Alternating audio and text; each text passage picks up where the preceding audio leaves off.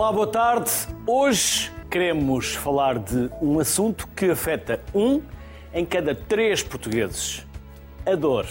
Estima-se que mais de 36% dos portugueses adultos tenham dor crónica, ou seja, dor que se prolonga para além de três meses. Quais os tipos de dor? Como se tratam? Que inovações existem e que impactos sociais e económicos trazem? Apresento os primeiros convidados.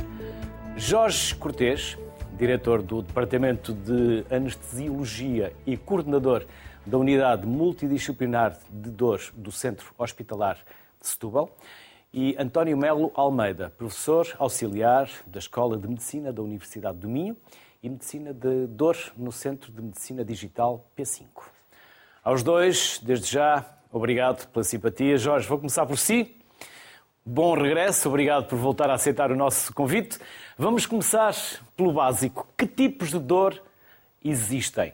Não vamos à dor na alma, que essa é outra dor. Que dores físicas nós podemos caracterizar e definir? Pronto, eh, como diz, há vários tipos de dor.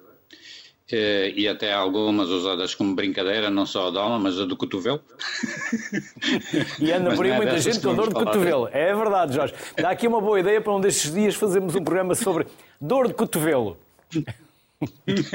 e até porque dói muito é quando batemos com... Mas também é verdade, porque quando batemos com o cotovelo, a dor é aquela é dor muito intensa e muito forte, não é? Mas pronto, mas é percebemos, há uma duplicidade nessa dor de cotovelo. Sim, Jorge. Ok, eu vou tentar uh, usar uma linguagem não muito científica, mas de forma a poder ser compreendido pela maioria das pessoas. Portanto, nós temos órgãos específicos uh, que detectam determinados estímulos, que não é só o caso da dor, mas para a gente perceber se uma determinada substância é dura ou é mole, está quente ou está frio, Uh, portanto, estes uh, pequenos uh, órgãozinhos que, por exemplo, temos na pele, mas também temos nos músculos, temos em algumas vísceras, são esses onde, no que diz respeito à dor, o estímulo se origina. Mas só acontece a dor quando o estímulo que vem desse tal nociceptor, que será essa zonazinha de que eu estou a falar, chega ao cérebro, passando por diferentes pontos do cérebro. Pontos esses que, que, só depois deles atuarem é que, na realidade, podemos falar em dor, porque até aí é só um estímulo. E esses, esse, um, esses diferentes centros no, cérebro vão nos dizer se a dor é forte, se é fraca, onde é que ela é. Às vezes, eh, espontaneamente e sem nós querermos, tiramos a mão ou o pé tudo isto são o reflexo do que está a acontecer nestes centros cerebrais que ajudam na conceptualização da dor. Bom, e temos esta dor que, digamos, eh, usa os mecanismos próprios do, do nosso corpo, porque ela também eh, muitas vezes faz-nos mal, mas outras vezes, e por isso é que ela existe, nos ajuda, que é para nos alertar para determinadas situações para nos levar, por exemplo, a retirar de um sítio em que está quente ou, ou de um sítio em que tem picos e tal. Mas há outro tipo de dor, que é chamada a dor neuropática, que é a dor resultante da lesão de uma estrutura nervosa, que pode ser periférica, nervosa, somatosensorial, portanto, lá está, transmissora Uh, uh, pode ser periférica ou central, quer dizer, pode acontecer numa mão ou numa perna, ou, ou, pode acontecer a nível modular ou a nível cerebral. Portanto, isto é chamada a dor neuropática. Pode haver ainda um misto destas duas coisas, que é o que acontece frequentemente nas lombalgias, nas pessoas que têm dores de costas, mas também sentem num dos membros inferiores, numa das pernas, uma sensação de dormência ou de calor. Portanto, isto é, digamos que a dor que sentem nas costas seria a dor nociceptiva, a tal de que eu falei primeiro, e a outra seria a, a, a, dor neuropática, não é? Portanto, principalmente estes dois tipos de dor. E depois, ainda, ainda haverá outro tipo de misturas e, e outro tipo de, de, de, dores que, inclusive, hoje não terão uma explicação completamente uh, científica e que resulta da disfunção, portanto, do mau funcionamento destes tais meca mecanismos reguladores centrais. Porque, como eu disse há pouco, portanto, há partes do nosso cérebro que têm como fim tentar reduzir a intensidade da dor. Mas, por exemplo, naqueles casos em que continuadamente a dor existe e não, nada é feito para tratar, esses me mecanismos entram em falência. E até acontece o contrário, aqueles que estão destinados a produzir substâncias para diminuir a dor, para reduzir a dor, a certa altura, eles não só não fazem isso, como passam a ajudar a dor, portanto, a produzir substâncias que vão intensificar a dor. Portanto, e aí sim, então, estamos noutro tipo de dor, que, digamos que está menos bem conhecida entre nós do ponto de vista, uh, digamos, etiológico, de, de, onde é que ele começa, uh, mas, mas será assim. António, dor aguda, dor crónica, podemos começar por aí? Muito bem. Em primeiro lugar, Luís, muito obrigado pelo, pelo convite. É, é, um prazer poder falar um pouco daquilo que é, podemos dizer que é hoje uma epidemia do século XXI, a dor. Quando é que temos dor aguda e quando é que temos dor crónica? Classicamente, nós ligávamos sempre a dor crónica esta dor que aparece uh, após três meses, ou uma dor que dura mais do que três meses. Hoje em dia, essa distinção já não é assim tão simples. Então, quando falamos em dor aguda, falamos de uma dor que aparece após uh, originar um, se originar de uma lesão de algo, ou de algo, ou, por exemplo, também podemos ter uma dor neuropática aguda, uma dor que decorre de alguma disfunção do, deste sistema que o, que o Dr. Jorge Cortes falou. Uh, quando é, é autolimitada e de resolução, ou seja, quando é uma dor, por exemplo, vamos ao dentista, fazemos, o dentista faz uma, um, uma intervenção, essa intervenção está ligada a alguma destruição, a alguma alteração dos tecidos e o nosso corpo eh, diz-nos ao nosso cérebro que há ali um processo de alteração e esse processo desaparecendo, havendo cura dessa lesão, a dor desaparece. E isso essencialmente é a dor aguda, limitada no tempo.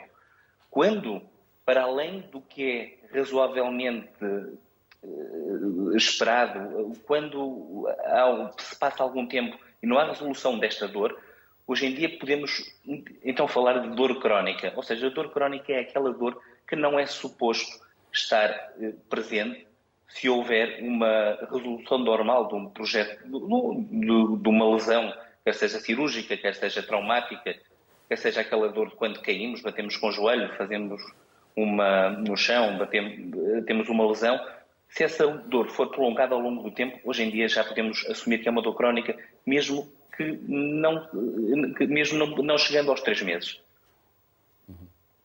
Jorge, e depois, fármacos, neuroestimulação ou intervenção? Depende dos casos, naturalmente.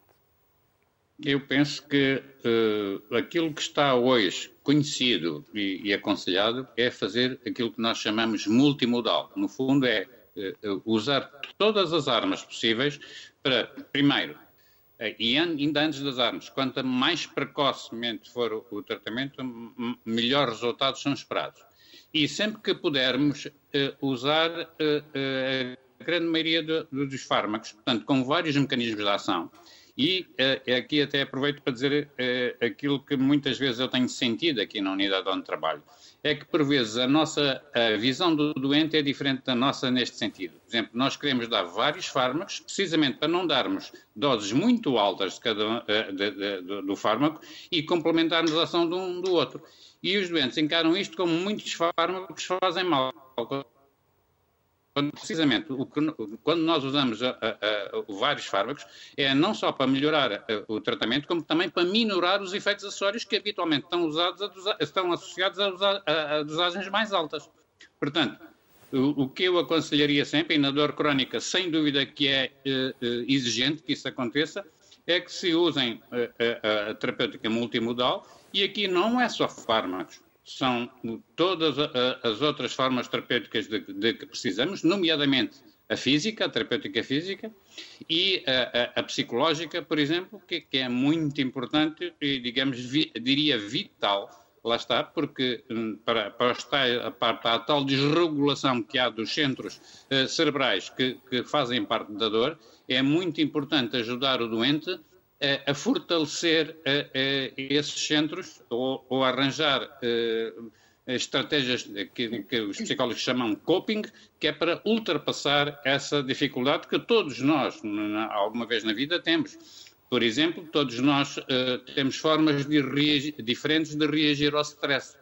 E, e, por exemplo, é por, através desse tipo de intervenção na psicologia que podemos uh, uh, ficar mais capazes de reagir a esse tipo de situações. Portanto, eu aconselharia sempre a terapêutica multimodal. Por isso, há alguma razão quando se diz que a, que a dor também é psicológica? Verdade, e não, não, não, isso é uma verdade inevitável. Portanto, não só é psicológica, como é individual. Portanto, a minha dor não é comparável com a de ninguém. Por exemplo, eu também vivencio quase diariamente isto quando nós usamos a escala uh, numérica de 0 a 10 para, para tentar avaliar a intensidade da dor. Alguns doentes têm dificuldade em nos dar. E eu digo isto tanto, ouça, a gente não quer compará-lo com nenhum doente. A gente quer saber é na próxima consulta se a sua dor está melhor, pior ou na mesma. Está a ver? Porque a dor é perfeitamente individual. E como sabe, há até quem defenda que nós temos cerebralmente uma matriz da dor. Portanto, desde a nossa a, a, a infância, vamos tendo dores. E vamos tendo formas, umas melhores, outras piores, de resolver. Criamos uma memória da dor, uma é matriz. Criamos uma memória dor? Precisamente. Temos, sim, senhora.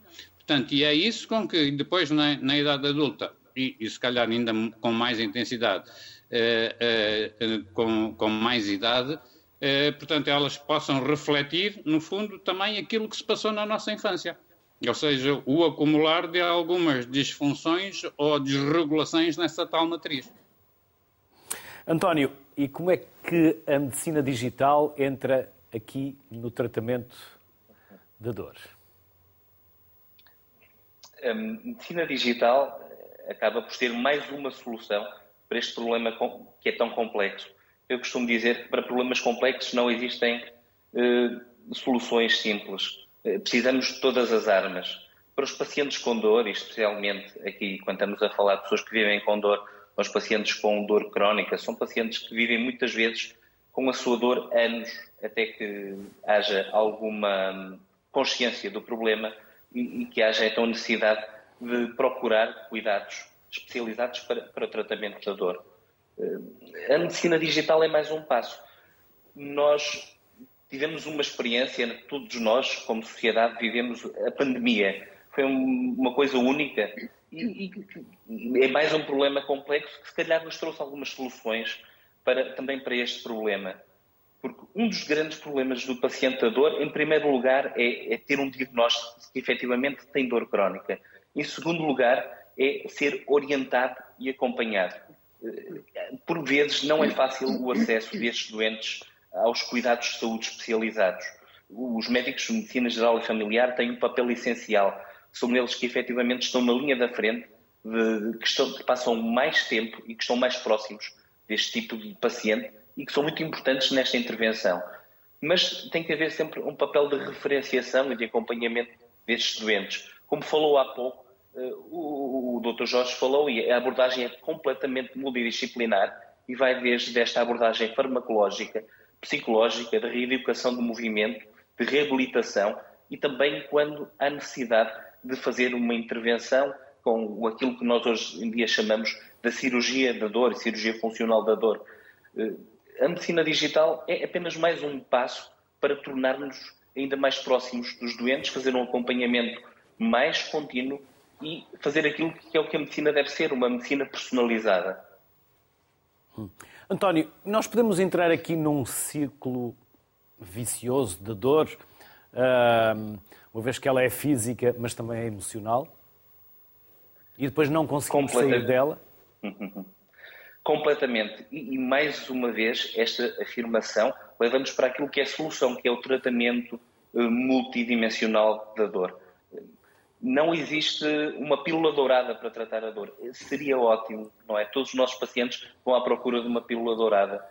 Mas esta, este círculo de dor, disfunção e muitas vezes incapacidade do paciente se encontrar capaz de, ou se sentir capaz de ser funcional eh, pode arrastar o paciente para um estado de, de disfunção multidimensional, nomeadamente nós, e nós sabemos que a dor crónica, os pacientes com dor crónica têm também depressão, têm déficits cognitivos associados, estão também associados a precisarem mais de apoios sociais, Ou seja, são pacientes que, de certa forma, se, se, tornam um pouco disfuncionais na sociedade.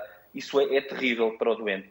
E, e, efetivamente, resgatar um doente com dor crónica é, para além de tratar a dor, eh, dar-lhe condições para ele ter melhor qualidade de vida e para se poder ser produtivo, poder sentir-se bem na sociedade. António, é um mito quando se diz que a mulher sente mais dor do que o homem ou a mulher tem mais dores ao longo da vida pela sua condição enquanto mulher? A menstruação, a gravidez. Em termos, em termos fisiológicos, nós sabemos que existem diferenças que são inerentes a, a muito, por exemplo, à, função reprodutiva. Temos, nível, temos sistemas hormonais que são diferentes no homem e na mulher. Existem alguma evidência de diferenças neste, nestes sistemas a nível de dor, mas a dor crónica não é um problema que seja exclusivo da mulher ou do homem. Existem, por exemplo, algumas patologias onde há uma grande diferença em termos de incidência nos sexos. Por exemplo, uma delas é a fibromialgia. Mas eu não, não acredito que não existam homens fibromialgicos. Existem, e os estudos mostram-nos mostram isso. Por isso, muitas destas diferenças são inerentes a, a, a um perfil hormonal diferente mas o, o, sistema de perceber a dor é muito é igual no homem e na mulher. Por isso, todos estes mecanismos de cronificação de dor, mecanismos de perpetuação de dor, estão presentes nos dois sexos. António e Jorge, aos dois, muito obrigado pela simpatia que tiveram em aceitar o nosso convite. Até uma próxima. Jorge, e vou ficar com essa da dor de cotovelo. Estes dias faremos um programa no sentido lato sobre dor de cotovelo. Talvez tenha um subtema que é inveja, mas logo se verá. Obrigado, Jorge e António. Foi um gosto receber-vos aqui no Cidade Muito obrigado. Obrigado também. Obrigado.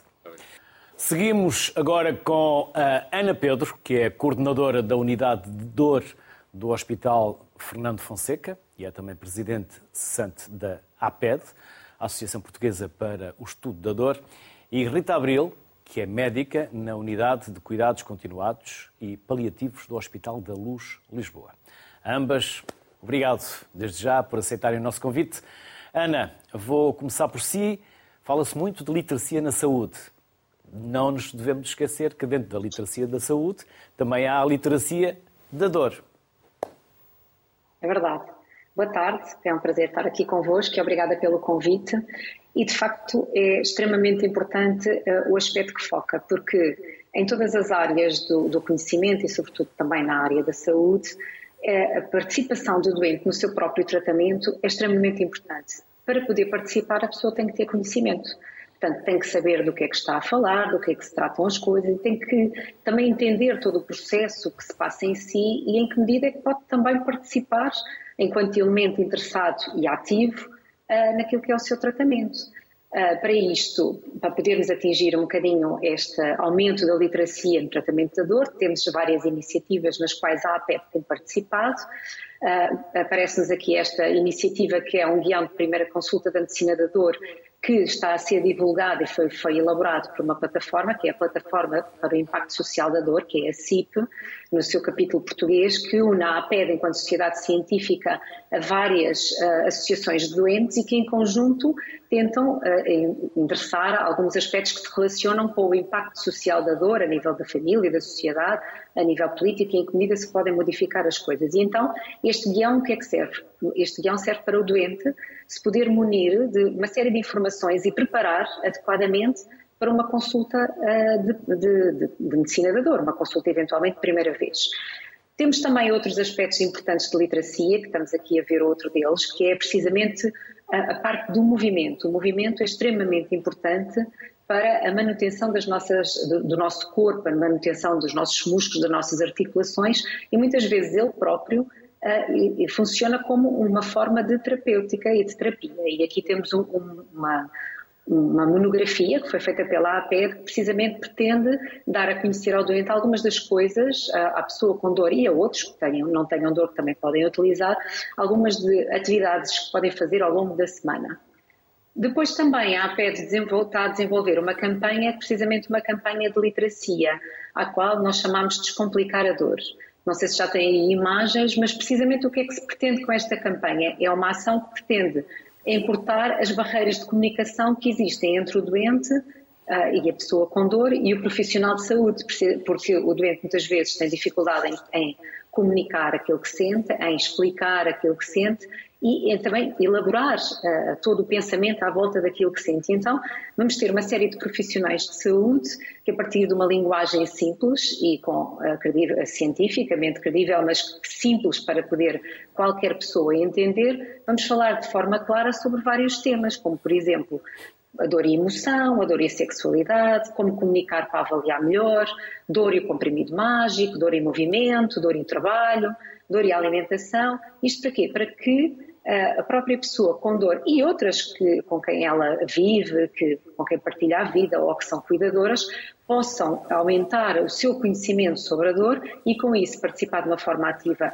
maior e participar no seu próprio tratamento uh, e, no, e no, no acompanhamento que os médicos podem dar e, assim, ter uma comunicação mais eficaz. Rita, e como se faz a gestão da dor no doente paliativo? Boa tarde. Antes de mais, agradecer também o convite. É um prazer e um privilégio poder estar aqui convosco. Uh, tratar a dor no doente paliativo é um desafio. É um desafio em vários níveis, não só do ponto de vista técnico, que é claramente identificar a dor, e já se falou sobre os diferentes tipos de dor, e na medicina paliativa e nos cuidados paliativos essa distinção mantém-se de extrema, de extrema importância. É um desafio, ah, porque muitas vezes a dor, apesar de ser um sintoma extremamente impactante, ah, no doente paliativo a dor está ah, muito associada ao doente oncológico e não são raras as vezes em que este sintoma é descurado ou pelo menos não é tão devidamente abordado no doente com outro tipo de patologias, como por exemplo a insuficiência cardíaca, como a insuficiência respiratória ou mesmo a insuficiência renal. E está descrito e devidamente demonstrado em, vários, em várias bibliografias e artigos que uh, o doente paliativo não oncológico tem tanta ou mais dor que o doente oncológico. Portanto, é um desafio na identificação do sintoma, é um desafio uh, o poder explicar que de facto a dor é um, um, sintoma que tem um impacto muito, muito grande na qualidade de vida, não só do próprio doente, mas também de quem o rodeia.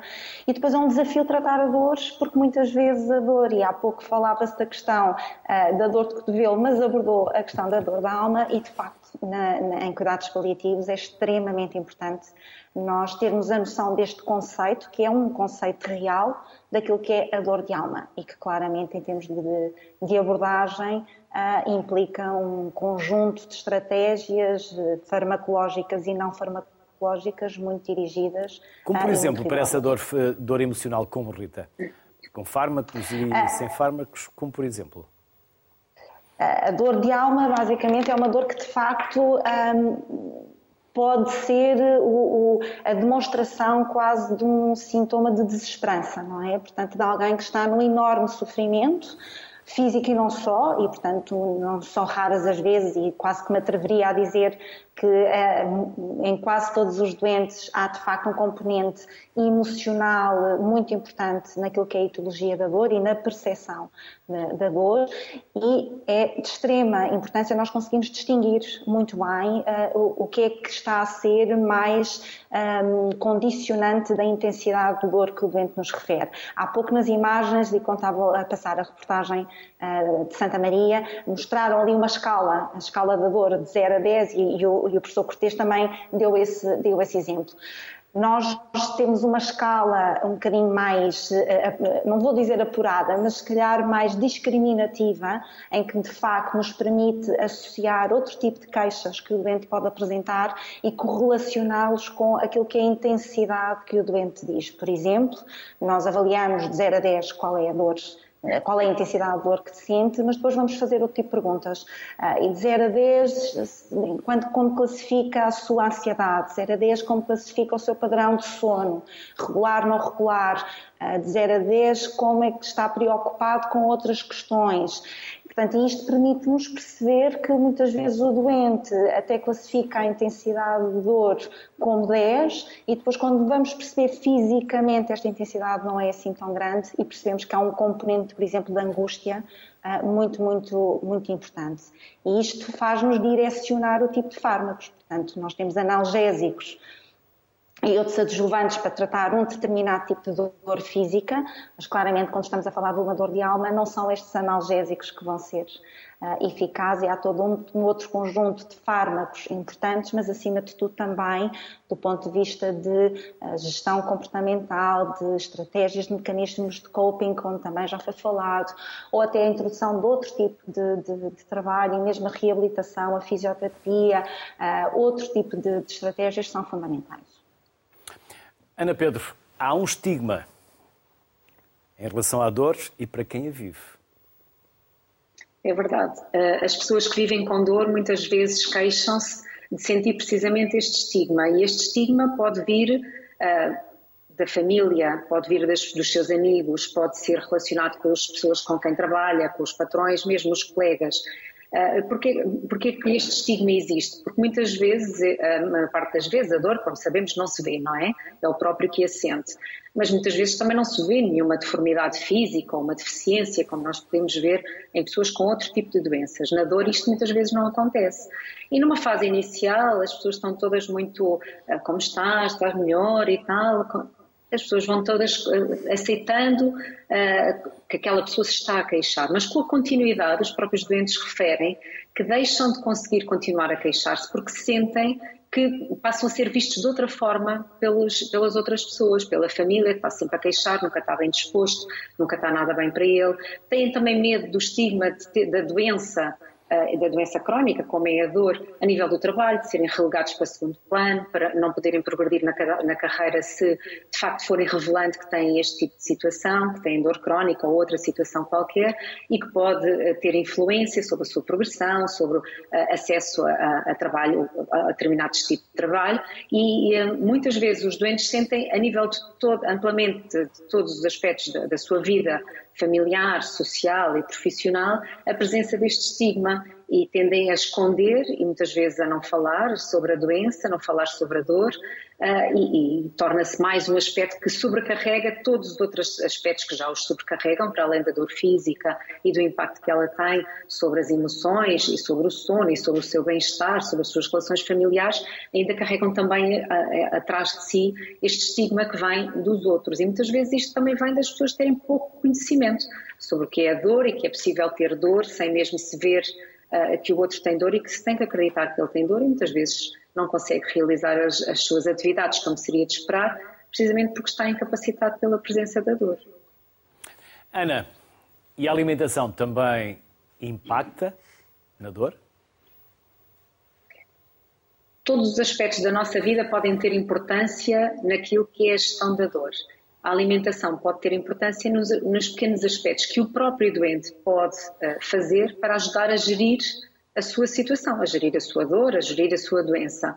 É óbvio que há doenças em que a alimentação tem muito mais importância, que decorrem com dor, por exemplo, o síndrome de cólera irritável, que é preciso ter alguma atenção com o tipo de alimentação para diminuir as crises uh, que a pessoa tem, ou mesmo de, de cólera irritável ou, ou, doença inflamatória, outra também tem que se ter algum cuidado com a alimentação, mas no geral, uh, aspectos como a alimentação, a atividade física, o cuidado com o sono, o saber controlar e fazer uh, o, a programação do dia a dia da pessoa, daquilo que consegue fazer, portanto, o pacing, fazer as coisas de uma forma organizada, são todos aspectos que são importantes para que o próprio sinta que está a participar no seu tratamento e que uh, também contribui para a gestão da sua própria dor. E, portanto, isto será transversal para quase todas as doenças, mas na dor também. E não é necessário vivermos com a dor para o resto da vida. Nem sempre devemos. Nem sempre é possível. Nem, sempre então não é há comprimidos mágicos. Sem dores. Não há comprimidos Exatamente. mágicos. Mas também não temos que não sofrer. Não há comprimidos porque mágicos. Há, assim como aqui já falámos, há várias formas de atenuar ou eliminar essa dor. Não é?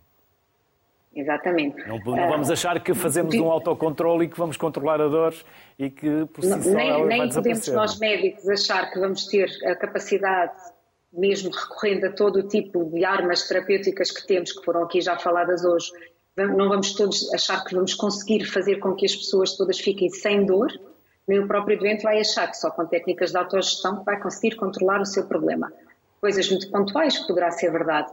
No geral, temos que ter aqui o que nós chamamos um bocadinho a gestão de expectativa. E a gestão de expectativa, tanto é para os profissionais como é para a própria pessoa que vive com esta, com esta dor.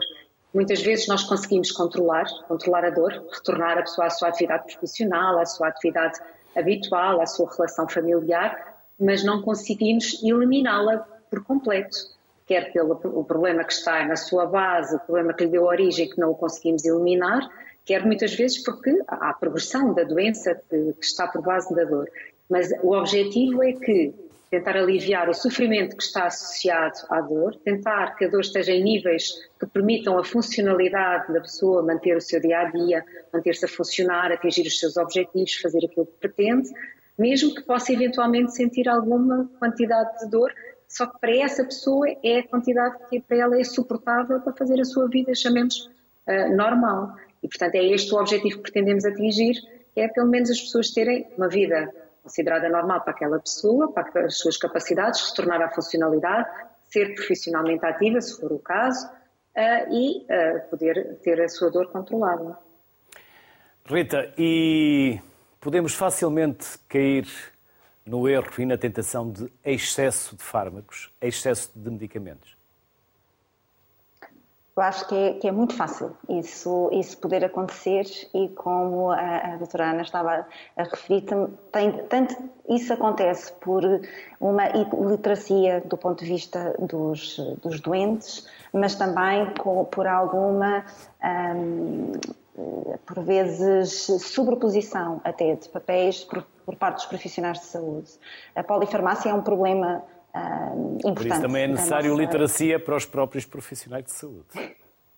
Exatamente, exatamente. Temos de estar sempre a aprender, não aprendemos tudo é verdade, com o canudo, não é? Depois a vida é leva-nos a continuar não, e acima, a aprender. E acima de tudo, é, e acima de tudo temos a noção que um, Todos nós, enquanto profissionais de saúde, temos noções básicas sobre determinados temas, mas depois há especificidades que nós temos que ter também muitas vezes a humildade de reconhecer aquilo que são as nossas limitações em termos de competência.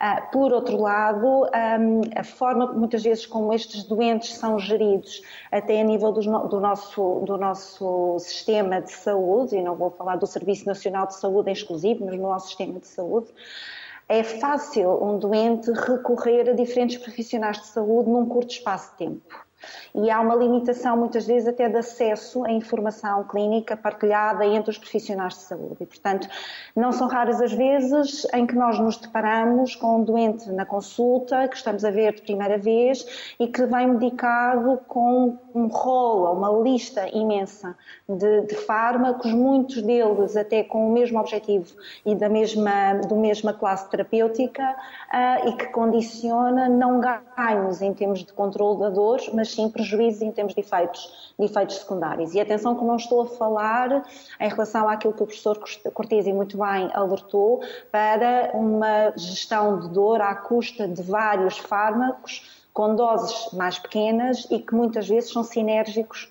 ah, entre si, ou seja, os efeitos bons são potenciados entre, entre estes diferentes fármacos. Agora, na verdade, ah, e eu na minha área de, de cuidados paliativos, ah, e não estou claramente só a pensar no doente grande idoso com pluripatologia, mas mesmo em doentes mais jovens que têm vários sintomas e que para isso fazem vários fármacos é uma preocupação bastante, bastante uh, exigente e premente a, a, a, atenção que nós temos que ter com, com a gestão da polifarmácia.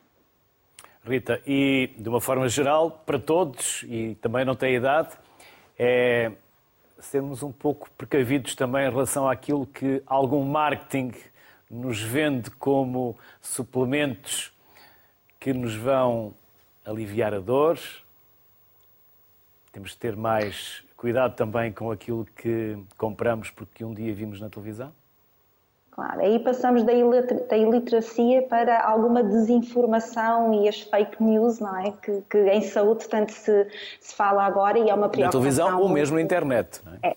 É, é e, e, e, e, se me permite partilhar ainda hoje na consulta, tive um doente que, hum, que vinha com umas ampolas, que viu na televisão, encomendou não sei quantas caixas e, portanto, isto para além de muitas vezes, ah, e a própria esposa estava muito duvidosa, que era o que, como é que eu sei que o que está dentro daquela ampola é de facto algo que vai fazer bem ao meu marido, ah, e porque de facto isto levanta um rol de preocupações, para já como é que estes eh, suplementos, eh, fármacos, se é que possamos falar assim, são regulamentados, como é que nós podemos ter a garantia claramente que aquilo que está dentro do, do,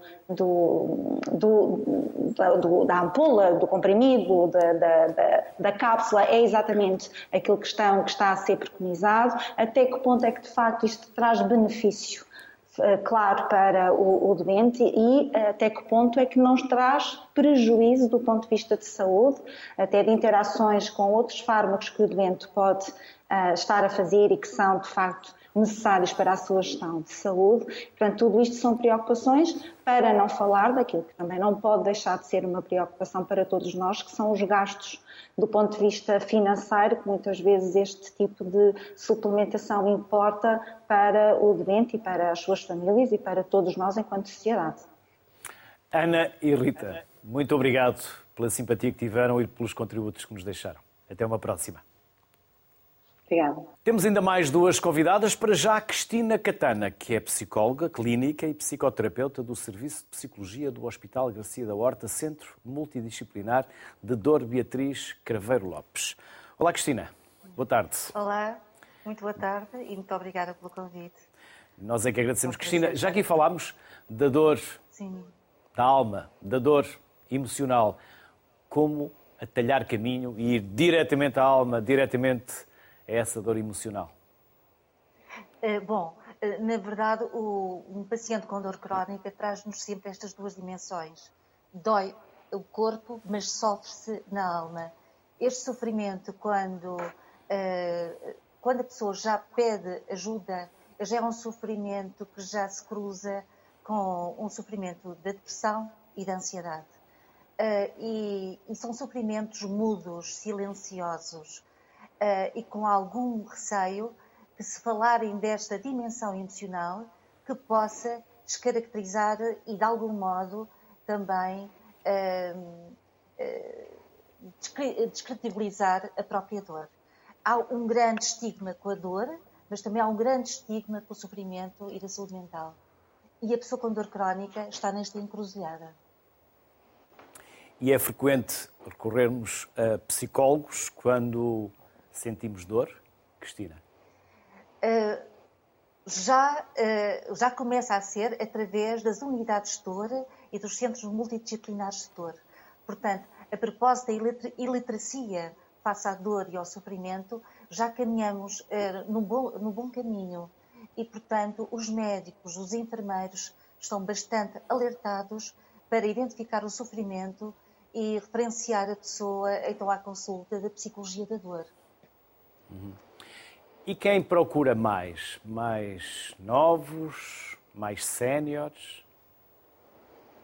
Uh, na minha experiência, eu trabalho com a população adulta. Uh, quem procura mais é a faixa entre os 50 uh, eh, e os 60 anos. Embora também tenha pacientes com 20, 30, 40 e 80 e 90 mas essa faixa é, é mais predominante na procura de ajuda. O que é, que é o síndrome de castrofização? Pode explicar-nos, Cristina? Catastrofização. Julgo que pronunciei correto, se não, corrijam-me, por favor. A catastrofização da dor, eh, na verdade, está muito realidade já com a insuportabilidade da própria dor. Porque o paciente que vive com dor vive nos limites e vive sobre uma agressão uh, pela própria dor, 24 horas sobre 24 horas. Ele vive um stress oculto que depois começa, começa por ser eh, explícito. E, portanto, o que acontece é que toda a percepção da pessoa é modulada e, uh, e de algum modo, também uh, estruturada pela própria experiência da dor. E, uh, e então, o que vai acontecendo é que a, pessoa, a sua lente de ver a realidade, a sua relação com o mundo, a sua relação consigo, a sua relação com os outros, é da ordem da, já de uma depressão, de um pessimismo já muito estruturado e de uma ansiedade. Portanto, uh, todo, todo o amanhã é visto com, com, com medo. Uh, e o ontem é visto como perda.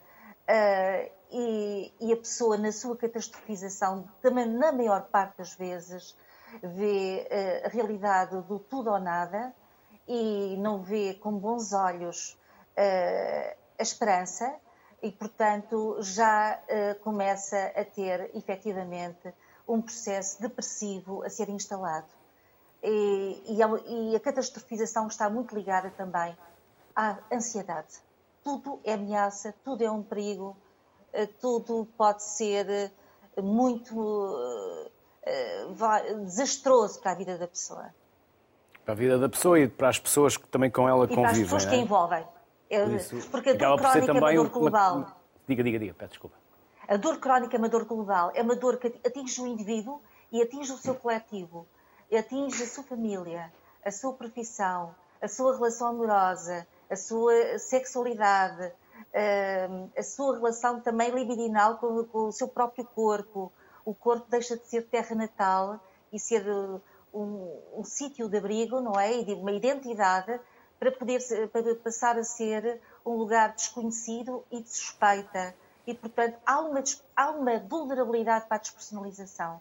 O corpo não é reconhecido já como próprio, é reconhecido sim como estranho e suspeito na, na, portanto, na, na vivência da dor crónica. A Cristina é formadora pela Cátedra da Medicina da Dor da Faculdade da Universidade de Medicina do Porto. É necessário Sim. formar também os profissionais de saúde. Fundamental. Fundamental.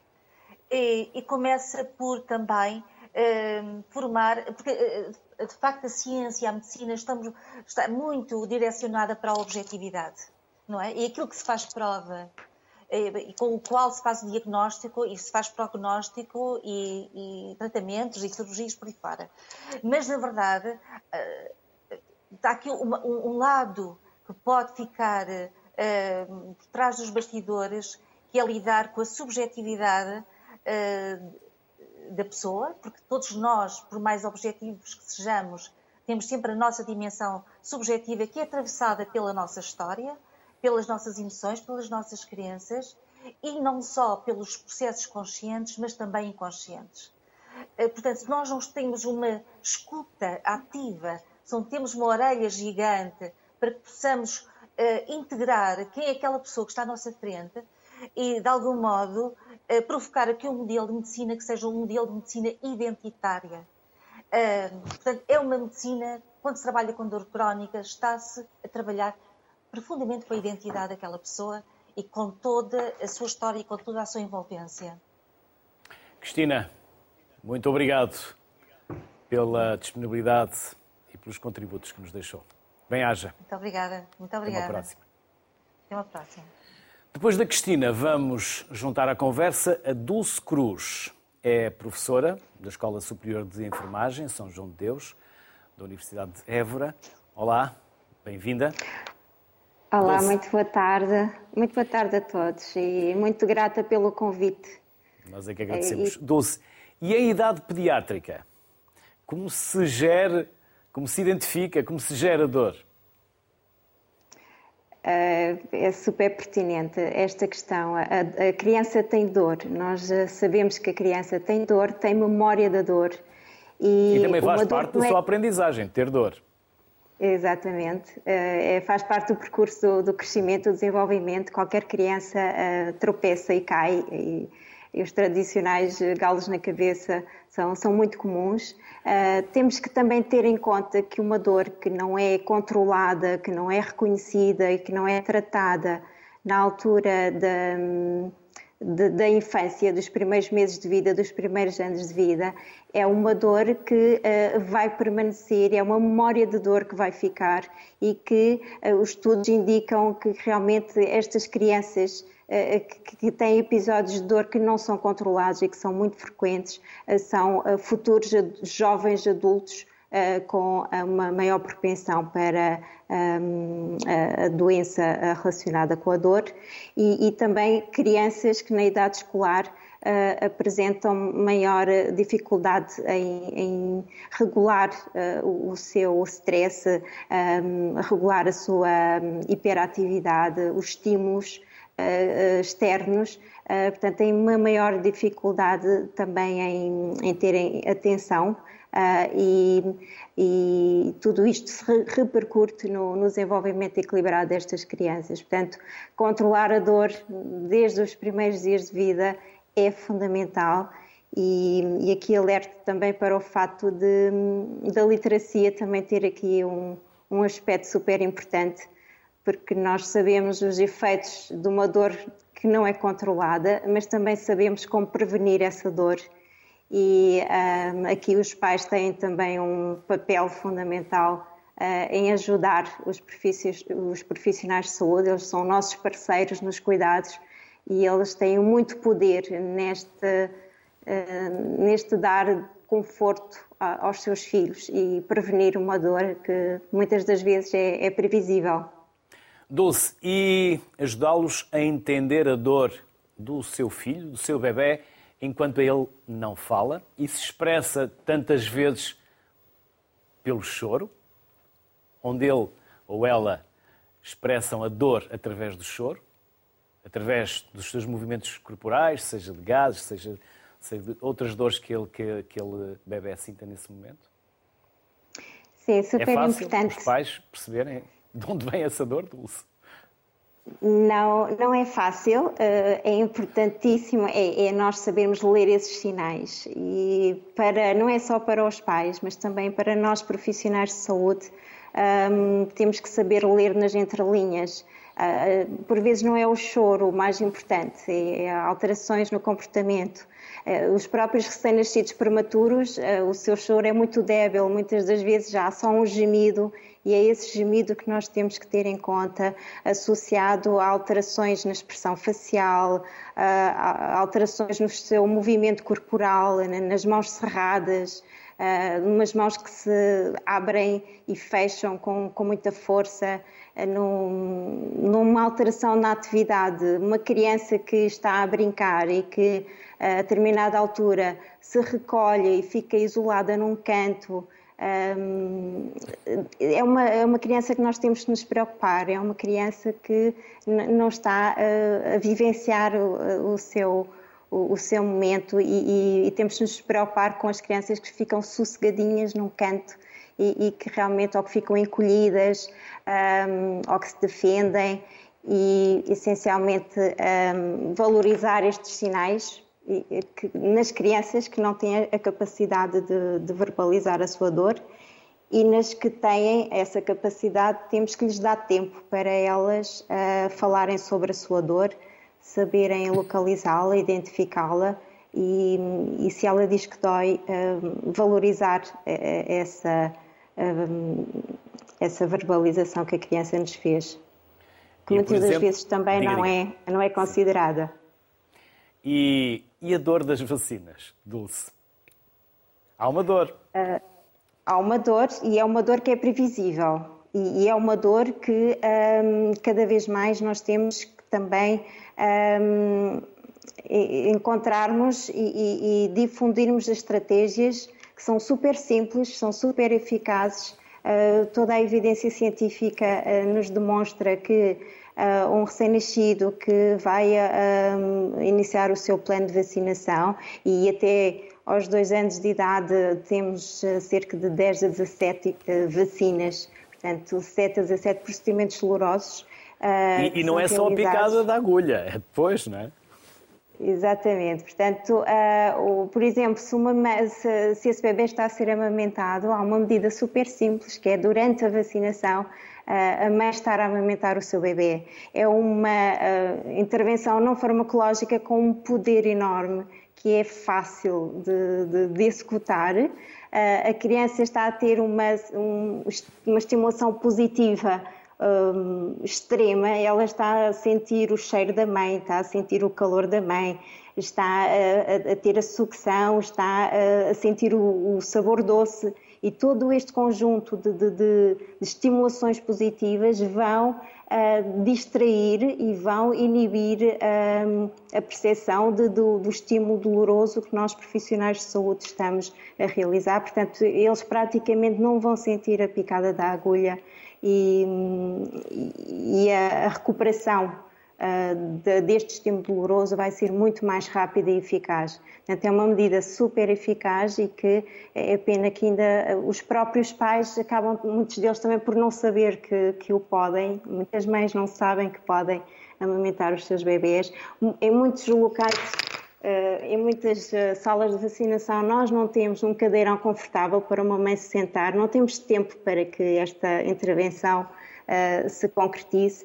No entanto, temos outras alternativas, uh, que bebezinhos mais crescidos podemos uh, distraí-los, uma criança em idade pré-escolar, a distração é, é uma intervenção não farmacológica também muito poderosa, podemos fazer bolas de sabão, podemos pedir para eles soprarem um moinho, os próprios telemóveis têm aqui um poder eh, positivo, nem tudo é negativo no uso do telemóvel na infância.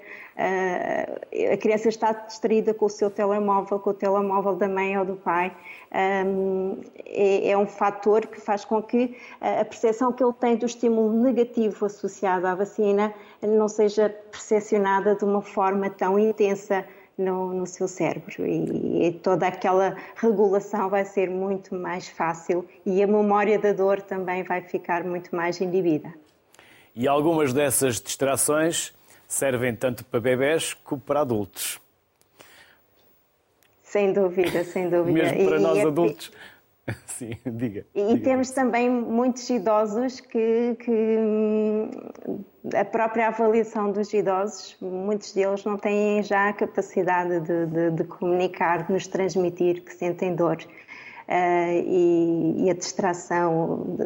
Temos que fazer também muito mais no, nos serviços de adultos, talvez seguir um bocadinho o exemplo daquilo que já se faz em muitos serviços de pediatria, em muitos centros de saúde, em muitas salas de vacinação. É um bocadinho transpormos este conhecimento que é muito rico já a nível pediátrico, portanto, o tratamento da dor em pediatria tem tido uma evolução extraordinária, o controle da dor, e, e temos sim que. Uh, um, também no adulto uh, valorizarmos mais uh, o próprio indivíduo, mas também as pessoas que o acompanham, os pais, em pediatria tem aqui um papel fundamental no reconhecimento da dor das suas crianças, é ajudá-las a, a, a, não terem tanta dor. Uma criança que vai a um serviço de urgência, se estiver ao colo dos pais, enquanto nós estamos, por exemplo, a fazer uma recolha de sangue para análise, essa criança sente-se muito mais segura. Uh, e, e um, a percepção da dor, juntamente com com a distração ou, ou, com a aplicação de um creme anestésico, aquele procedimento vai ser uh, muito menos doloroso e, e, estamos assim desta forma a contribuir para um melhor conforto e, e que também pode ser transporto, transposto para uh, as unidades de adultos, nomeadamente quem acompanha idosos. O prevenir uma dor que é previsível é algo que tem que começar a ser também mais mais uh, investigado e mais falado e mais e concretizado. E por falar em contribuir, obrigado Dulce por ter contribuído para a divulgação de conhecimentos e saberes, a fechar o Sociedade Civil Bem-Aja e até uma próxima. Muito obrigada pela oportunidade. Se tem dor, não hesite, procure o seu médico e procure tratamento. A dor tem solução, não tem que viver com ela para o resto da vida. Fique bem. Boa tarde.